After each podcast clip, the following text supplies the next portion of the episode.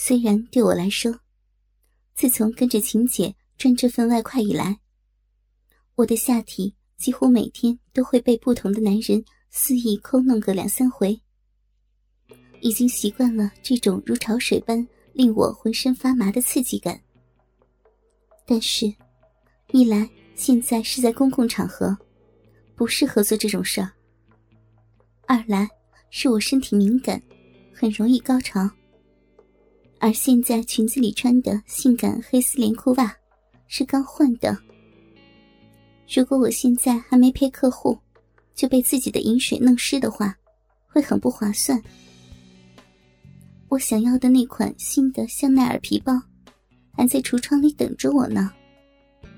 我必须让我的身体随时处于最佳状态，那样才能赚到钱。想到这儿。我连忙一边娇喘，一边按住裙摆，阻止他的抠弄，同时挤出一脸的痛苦的表情，娇声求饶道：“青姐，青姐，妹妹我错了还不行吗？求你别抠了，好痛呀！”虽然我梨花带雨的痛苦表情把他给骗住了，秦姐以为真的把我弄疼了。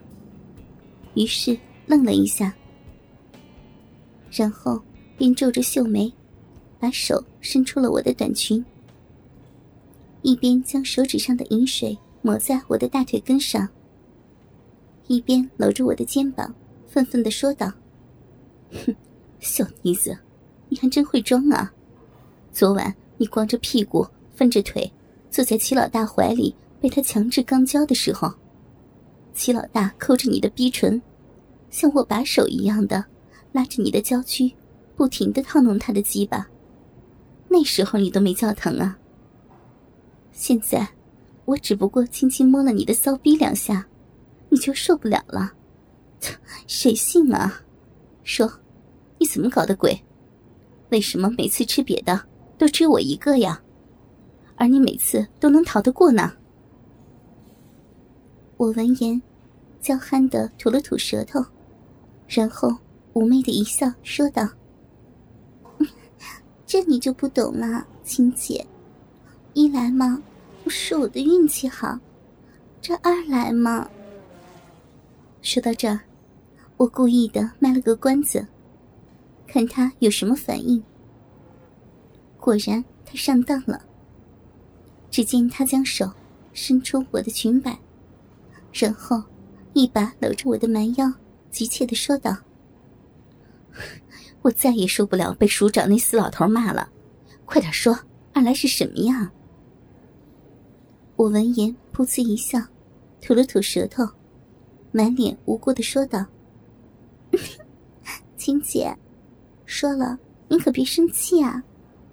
这二来是我的气质比你清丽高雅。”不是我吹牛，就算我站在署长的面前，跟他说我不是处女，他都不信。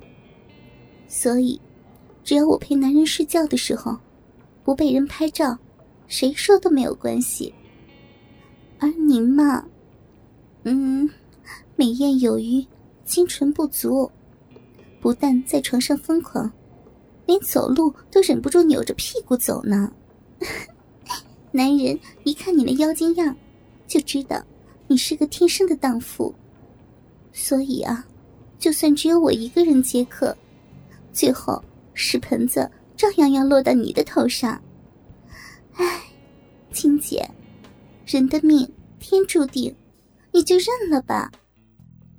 秦妙芳听了我这番高论，愣了一下，然后马上知道我是在耍他。于是，秀眉一皱，对我鬼笑一声，大喊道：“好你个小妮子啊，连你秦姐我都敢耍呀！啊，好，今天我就在这警署门口，把你这小妮子扒个精光，然后把你赤条条的扔进警署里。哼，到时候我倒是要看看，你还怎么当这万年假玉女。来了。”说完。秦妙芳一声尖笑，猛地拉住我雪白的大腿根，拽着我蛮腰上的女警裙，便往下扯。哎呀，秦姐，你你饶了我吧！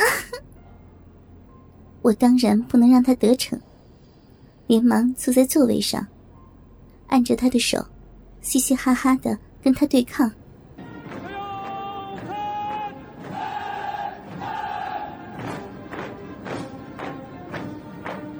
就在我和晴姐坐在车座里嘻哈打闹的时候，一阵整齐的脚步声，伴随着雄壮有力的口号，缓缓的从我们背后传来。我和晴姐都不约而同的停了手，转头向后看去，只见一群皮肤被太阳晒成古铜色、浓眉大眼、魁梧高大。身着一身特别军服的男军人，每人扛着一把带刺刀的步枪，目不斜视，步伐整齐划一的从我们的车边走过。他们每个人看上去是那样的威武雄壮，充满阳刚之气。见惯了英国佬那松松垮垮的步伐，冷不丁见到这样霸气的队伍。我还真是被吓得愣了一下。这是在阅兵，可是这些兵我没见过呀，从哪儿来的？于是，我忍不住回头问了秦姐一句。秦姐闻言也愣了一下，惊讶的说道：“什么？奥兰，你不知道吗？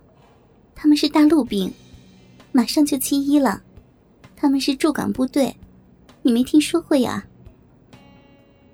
我闻言顿时醒悟过来了。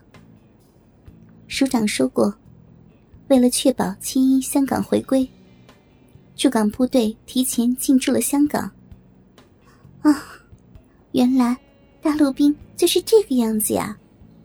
就在我和秦姐为驻港部队这些帅气的兵哥哥的风采而倾倒的时候。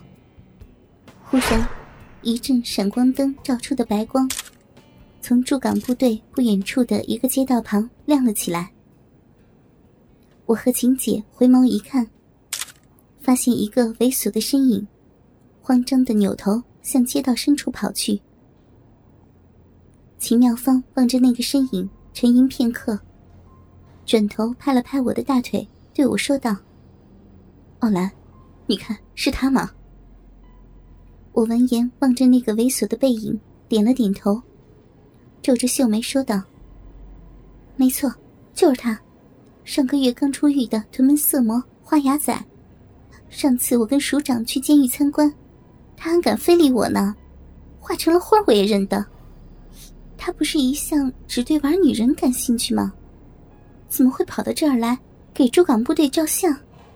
他可不像是那种军事爱好者呀。”秦妙芳闻言也点了点头，说道：“奥兰，你还记不记得，前一阵子咱们警署开会的时候，重案二组的人说他们得到一个情报，说有一伙地下激进分子，准备在回归那天制造事端，引起混乱，以破坏两岸和平呢。